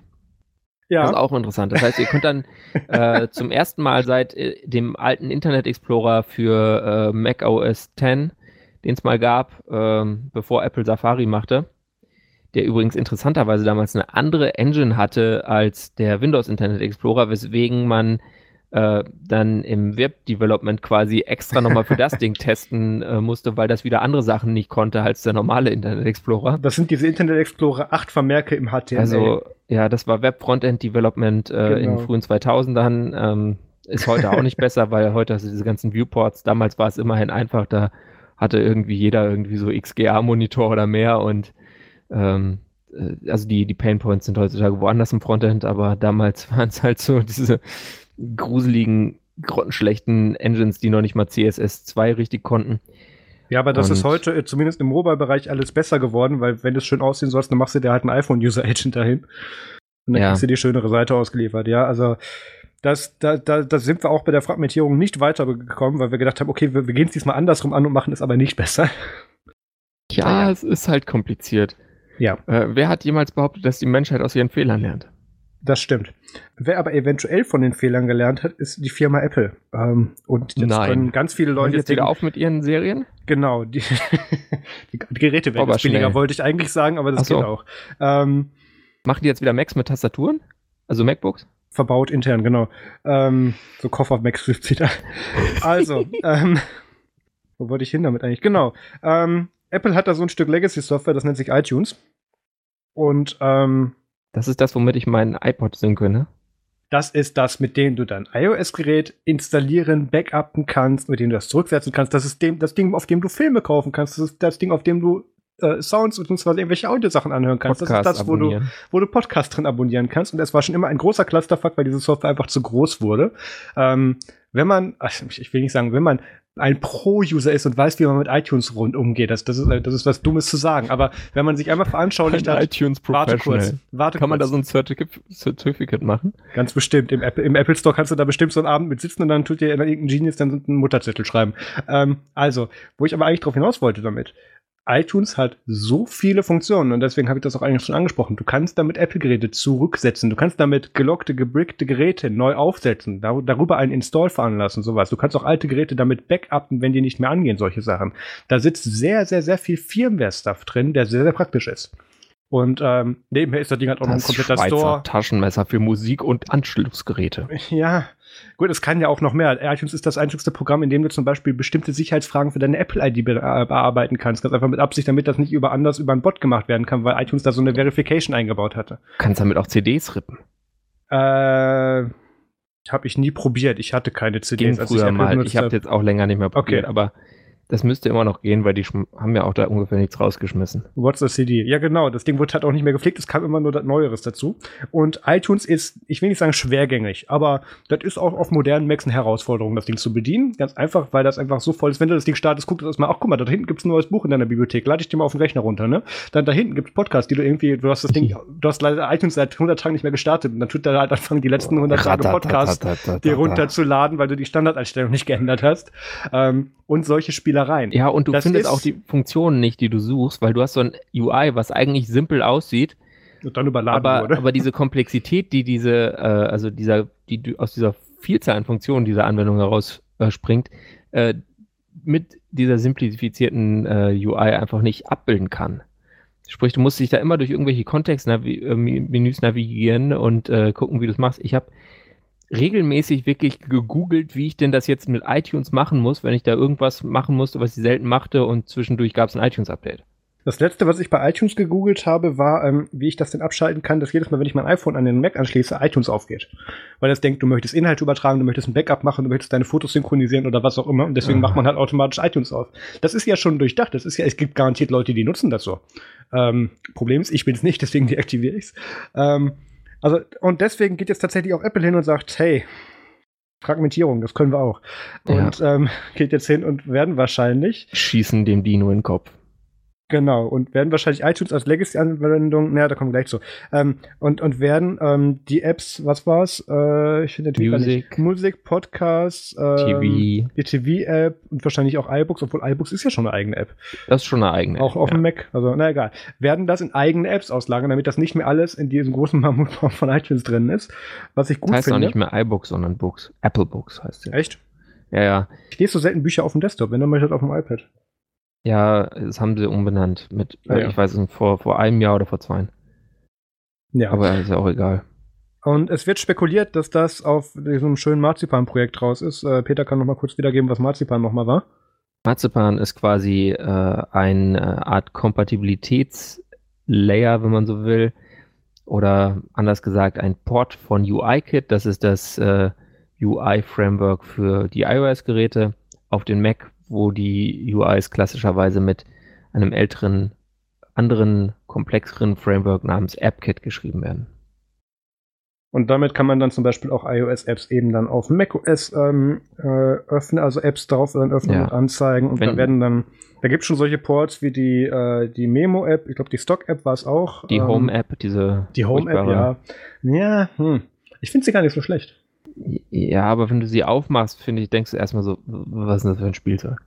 Aber gut, Ja. ich nutze damit auch nichts. Also ich habe die halt nur mal aufgemacht und dachte so, ugh, man, das sieht ja immer noch so scheiße aus wie auf dem iPad vor längerer Zeit. Ja, also mit Inhalt sieht die tatsächlich sehr viel anders aus. Also ich habe da so ein paar Geräte, die damit verknüpft sind. Das ist dann schon ganz anders. Da kriegst du dann auch dynamische Inhalt direkt auf der Startpage vorgeschlagen, solche Sachen.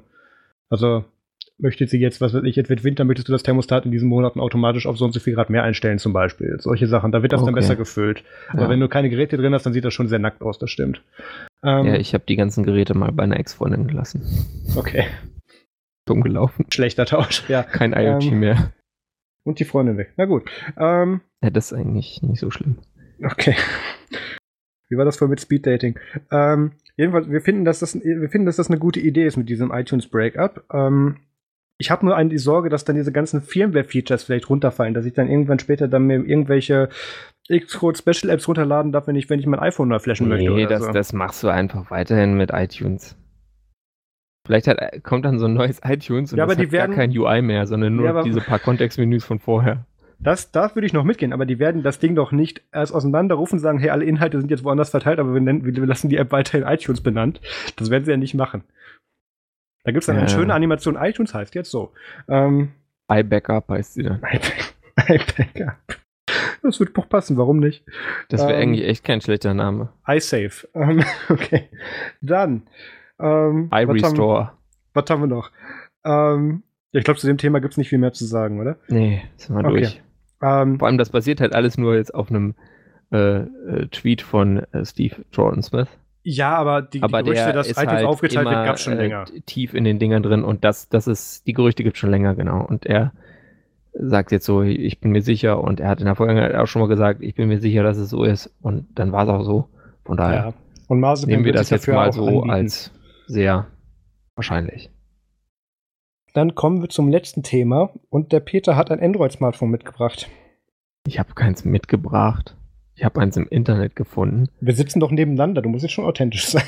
Äh, ja, stimmt, wir sitzen hier nebeneinander. äh, hallo Marius, schön, dass Hallo. du auch in Kopenhagen bist. Wie bist Hast du mich im Zug nicht hingekommen? gesehen? Nee, ich, bist du geflogen? Ja, natürlich. Ich, Also. ich, ich reiß doch nicht wie das Fußvolk. Ja, Mensch. Das ist ja auch viel schneller. das ist, das ist gemein. Du hast ein Android-Phone mitgebracht. Ja, und zwar gibt es ja diese Geräte, ähm, die keine Notches haben, sondern dann irgendwie so diese Frontkamera rausleiten. Ja. Und Samsung hat ja diese A-Serie, Das ist die immer so Billig-Serie, wo sie gerne neue Na. Features ausprobieren. billig ist, also die, die Ja, relativ. so eine. Mittelklasse-Serie eigentlich, finde ich. Äh, das sind dann Geräte, die haben, hatten zum Beispiel dann irgendwie so ein Alu-Finish und waren nicht so Plastikbomber. Die richtige Billigserie war die Samsung Galaxy J oder J-Serie. Stimmt, stimmt, stimmt. Du hast völlig recht. Ja. Das war so der, der, der, der Plastischhund. Und die A-Serie war mehr so die, böse. wo sie gerne neue Features für die Premium-Sachen schon mal A ist so- ausprobiert haben. Sieht Premium aus, ist aber deutlich günstiger. Also du hast Ja. halt dann nicht das äh, schnellste System on a Chip mit so, so ein Schaf, sondern mehr so ein langsameres Krepelding da drin, aber es reicht halt auch, um so ein, um die Pixel von dem Android da rumzuschubsen. Und ähm, jetzt kommt halt das, äh, also es gibt, gibt noch eine weitere News, und zwar die J-Serie heißt jetzt dann auch A-Serie, aber Oh das A80, von dem wir jetzt reden, oder A80, das ist noch so ein richtiges A-Serien-Telefon. Also das hat auch ein äh, Octa-Core-CPU mit zwei schnelleren Cores und sechs langsameren Cores und 8 GB RAM und 128 GB auf Storage. Also ja, 8 GB RAM, meine Fresse. Ja. Und da kannst du jetzt auch so das rausschieben, aber dann kommt da nicht irgendwie so eine kleine Frontkamera, sondern äh, die sonstige Rückkamera, und das ist so eine Dreifachkamera, die dreht sich dann ganz elegant um nach vorne. Ja, mit so einer schönen, also ich hätte das erst Animation gesagt, das ist beim Gerät natürlich Quatsch. Ähm, Ja. Schnellt so schön nach oben. Plopp. Das ist wahrscheinlich auch das erste, was, also das ist das Pendant zur aktuellen äh, Butterfly-Tastaturgeneration von Apple, was dann als erstes kaputt gehen wird an dem Gerät. Ähm, ist eine nette Nein. Idee. Ist auch wahrscheinlich das erste ähm, Gerät, wo du dir sicher sein kannst, dass die Frontkamera dich nicht permanent filmt. Ja, ähm, da kannst von ausgehen. Ja, hat einen Nachteil, ähm, dass du, glaube ich, damit, also erstens, dass mit dem Ding kein Face Unlock, das würde mich schon mal nerven. Hat den weiteren Vorteil, du hast keine Notch. Ähm, es gab jetzt auch letztens so ein, so ein warte nicht, es, es, es müsste auch ein Pixelgerät gewesen sein. Irgendwie neun von zehn Handys, die liegen, sind von, sind von Google aktuell, weil die es nicht geschissen kriegen, ihre Website zu aktualisieren und dann immer oder sicher so zu aktualisieren, dass die nicht dauernd irgendwelche Embargo-News selber auf die Webseite schreiben. Das ist sehr schön anzusehen. Ich meine Theorie ist, sie versuchen es mittlerweile gar nicht mehr und sparen sich einfach nur die Pressreleases. Ähm, äh, jedenfalls hier bei diesem. Ich glaube, die wollen einfach Hype generieren, weil den Scheiß sonst keiner kauft. Das kann auch sehr gut sein. Ähm, jedenfalls, da war es dann so eine Haifischflosse, die dann so hochschnellt. Also, das ist schön. Wie, wie, können wir, wie können wir möglichst viel Reparaturgebühren damit machen? Also, ja. Jedenfalls, ähm, Peter hat vor der Aufnahme so hart rum überlegt, woher er denn dieses kennt mit dem Hochschieben und dann dreht sich da die Kamera. Ja, und, das ist so ein Flup. Das ist total genau. schön. Ich mag diese Bewegung. Genau. Wenn ich das hätte, ich würde die ganze Zeit dafür sorgen, dass es das macht. So, Beweisstück A, warum das Ding sehr schnell kaputt gehen wird. Ja. Und ähm, Peter hat auch vorher der Aufnahme überlegt, woher er das denn kannte. Und er kam nicht drauf. Und ich glaube, ich weiß, was er meint, weil mich hat das Ding sofort an etwas erinnert, was ich schon seit ungefähr boah, knapp zehn Jahren nicht mehr gesehen habe. Kann das sein? Müsste sein. Ja, ähm, und es war, es war kein Smartphone, Peter. So. Es war ein billig Plaste-Laptop von HP, bei dem du die Webcam so tilten konntest und auch um 360 Grad drehen konntest. Mhm. Da war die auch so im Deckel eingelassen und du konntest sie drehen. War natürlich auch das erste, was an dem Ding kaputt ging, aber du hattest damit einen weiteren Winkel abseits des Display-Aufstellwinkels, den du für deine Webcam nutzen konntest. Nee, ich glaube, ich meine noch was anderes. Nicht? Okay. Aber das ist auch gut, ja. Das stimmt, das habe ich damals auch mal. Ich erinnere mich ganz dunkel an so einen Laptop, ja. Haben sie auch nur eine Generation gemacht, weil war scheiße und ging ständig kaputt. Wir gucken mal, was mit diesem Handy passiert. Ja, ist immer so komisch. Diese Flexkabel sind irgendwie nicht so verbindungssteif. Ist seltsam, oder wenn man das Ding dann probiert, oder, zweimal. Oder Verbindungstolerant, sagen wir so. Ja, das Problem, halt doch. Problem bei dem HP-Ding war halt immer noch, dass das Ding halt zweimal gedreht hast und dann hat der Kabel gesagt, so bis hier und nicht weiter und dann dachtest du so doch und dann war das Kabel ab. So, so mhm. spielkindmäßig so. Ja, ja. ja, nee, musste, ja. musste nur mehr Kraft für aufwenden. Ups, doch nicht. Ja. Ähm, ja, das ist dann nicht so klug, ne? Das ist nicht so klug. Ähm, da kriegen wir keine Überleitung zu hin, aber dann sind wir jetzt mit den Themen durch und kommen mal zu den Events. Und ähm, Peter meinte, da haben wir schon vor ein paar Wochen drüber gesprochen. Ich weiß es nicht mehr, aber. Ich meine schon. Okay, aber es bietet sich gerade an, weil am 26. Oder und am 27. Hm, hm, weiß ich nicht. Dass Weil ich bearbeite beide Sendungen, ich sollte es wissen. Ja. Aber ja, aber dann kannst du es halt nicht auseinanderhalten. Ja, das könnte auch sein. Okay. Weil das merkst du ja nicht so genau. Gut. Am 26. und am 27. April diesen Jahres finden in Graz die Grazer Linux-Tage in der Technischen Universität statt. Ähm, das Programm ist bereits online. Was ist bereits online? Jetzt so, äh, was sind das? Ja, nur zehn Tage vor dem Event, ne, ein bisschen mehr. Ähm, haben sie es da mal hinbekommen, das Programm zu veröffentlichen. Äh, unser Sascha Höller fährt auch hin und wird da einen kleinen Artikel, glaube ich, zu machen, wenn ich das richtig in Erinnerung habe. Ähm, es sind wieder interessante Vorträge da. Ich scroll gerade mal so ein bisschen durchs Programm. Ähm, das werden wieder zwischen 800 und 1000 Besucher werden der Webseite nach. Und ähm, letztes Jahr hatten wir so 49 Vorträge. Schade, dass die Zahl nicht rund gewesen ist. Ähm, ja, also dürfte sehr interessant werden. Ähm, das, Teile des Nerdsum-Teams waren ja vor ein paar Wochen auf den Chemnitzer Linux-Tagen, was sehr schön war.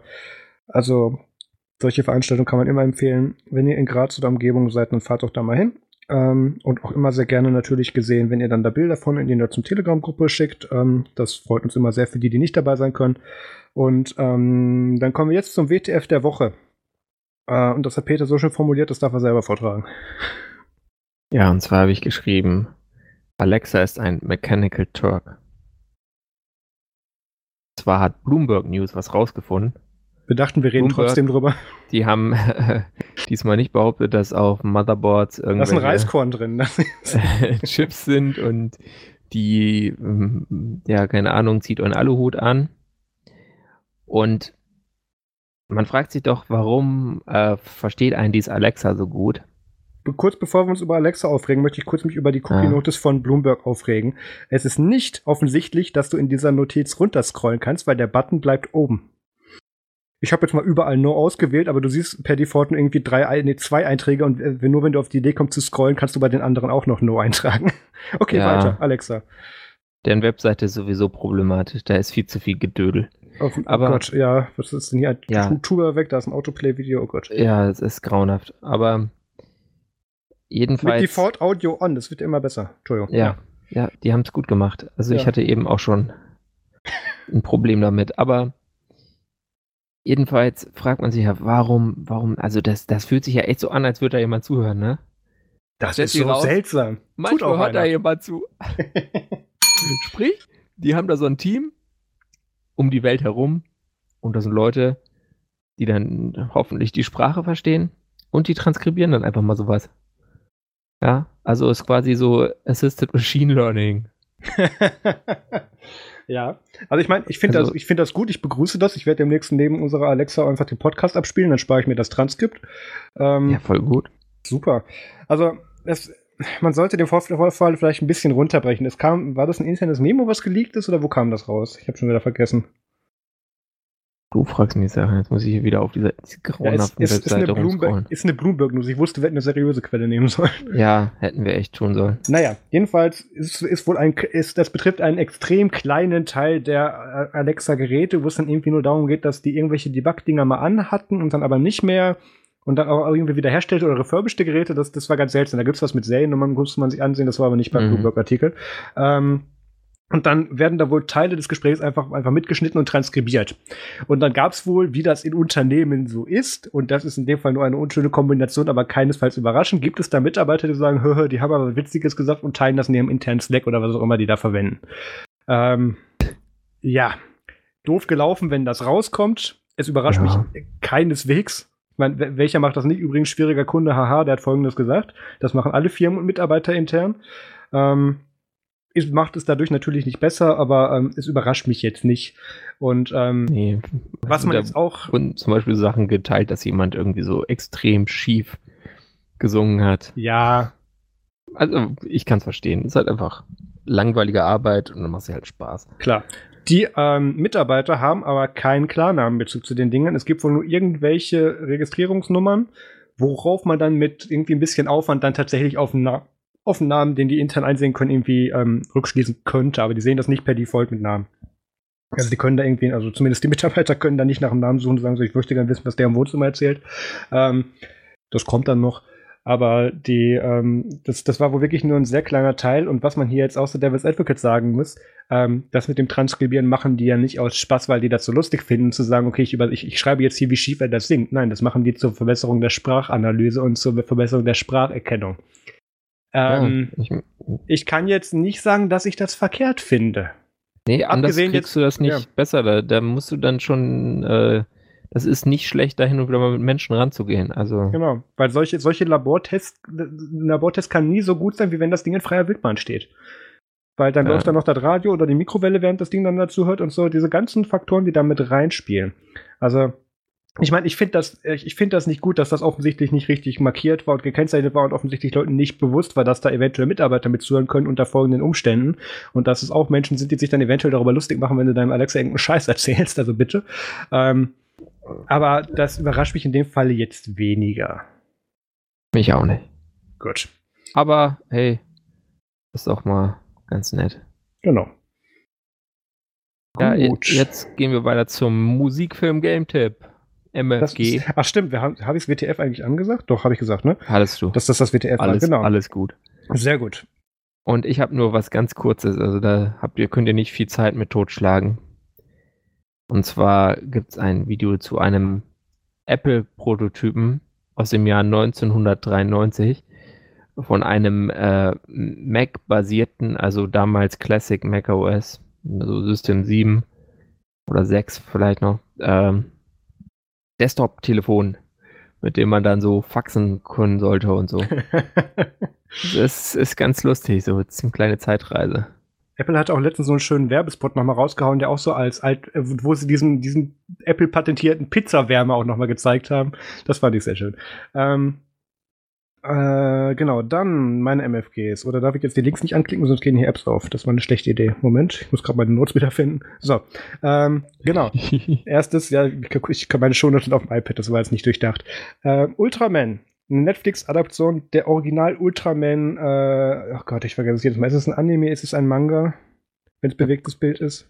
Ich habe keine Ahnung. Du bist mir da auch so eine große Hilfe bei, ne? Dann lassen wir die App mal kurz aufgehen. Äh, warte, kein bewegtes Bild?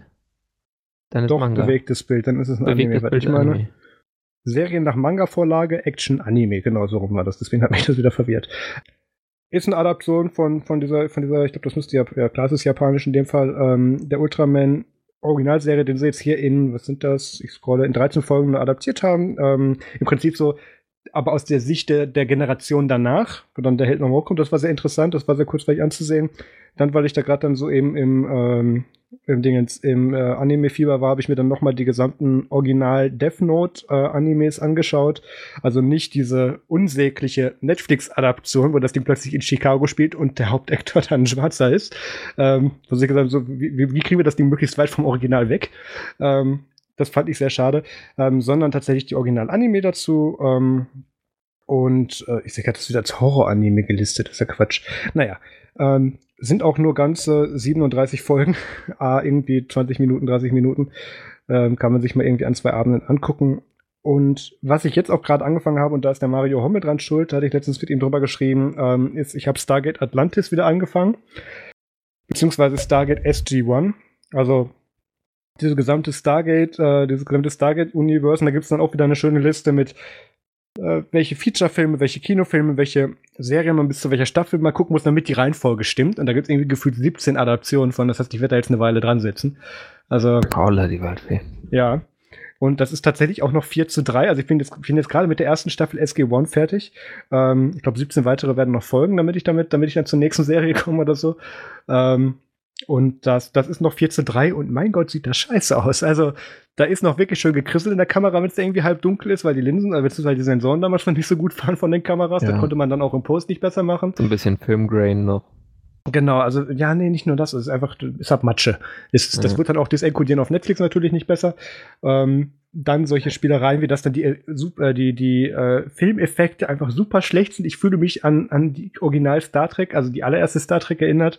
Also, ähm, Wurde das alles noch lustig. so gebastelt, so im, im, im Modellbau. Nee, das, das, ist ja zumindest, ich, ich habe es nicht mehr in Erinnerung, ob es bei den anderen Stargates auch so ist, aber bei SG-1 ist es ja zumindest so, dass der irgendwie so der Plot ist, ähm, Menschheit hat schon vor Millionen Jahren existiert, haben sich auf andere Planeten verteilt und haben dann irgendwie die ägyptische äh, ähm, Mythensaga dann irgendwie als, als Aufbau einer, einer Kultur und Zivilisation irgendwie genommen. Und dann haben die da so komische Pharao-Köpfe oder die irgendwie Königskobras sein sollen. Das ist einfach das ist Pappmaché. Also das, ist, das ist so schlecht. Ich habe jetzt das erste Mal gesehen und gedacht, hm, cool. Von wann ist das Ding? Oh, 19 irgendwas. Ja, okay. Äh, ne, gar nicht wahr. Was ist da 2004? Irgendwie so. Kann nicht, kann nicht arg viel später gewesen sein. Ähm, ja, wobei ich ehrlich sagen muss, diese, also so richtig gute, teure, ähm, quasi handgemachte Effekte mhm. äh, waren dann schon immer noch ein Stück besser als so diese frühen computergenerierten Effekte. Ja, das stimmt. Ähm, aber das Problem ist, SG1, zumindest die erste Staffel, ist halt nichts davon. Also das ist ein bisschen schade. Aber die, die Story ist ganz nett. Sie entdecken in jeder Folge eine andere Welt. Das ist so ein bisschen vorhersehbar. Ach, gleich kommt der Plot-Twist, gleich werden sie wieder gerettet und dann ist die Folge zu Ende. Das läuft dann so auf dem zweiten Monitor beim Artikelschreiben nebenher. Das ist ganz gut. So, das sind meine MFGs dieses Mal. Ähm, wir reden auf Patreon jetzt noch ein bisschen über Julio Sanchez. Und Oder Julian Assange. Julian Assange, wie andere Leute sagen, genau. Ähm, und Julian Assange, WikiLeaks.